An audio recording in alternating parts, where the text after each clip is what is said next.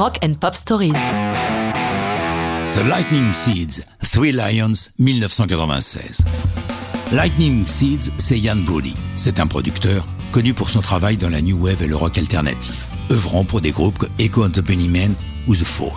Il a choisi de se baptiser Lightning Seeds pour ses projets personnels. Le succès venant, il montra un vrai groupe. En studio, il est le plus souvent seul. En ce début 96, il est dubitatif.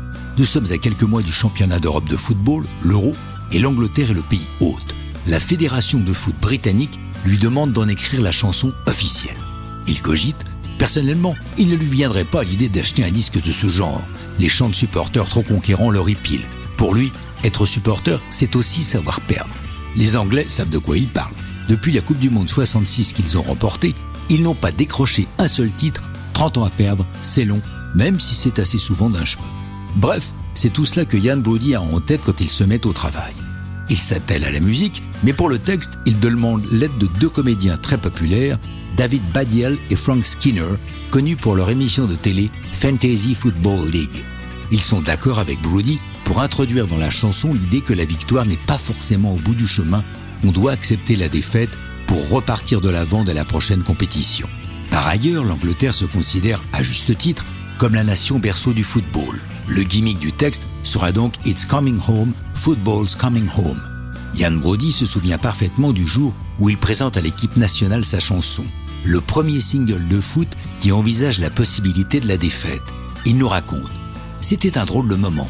Les premières phrases qu'ils ont entendues étaient Everybody knows the score, they've seen it all before, they're gonna blow it.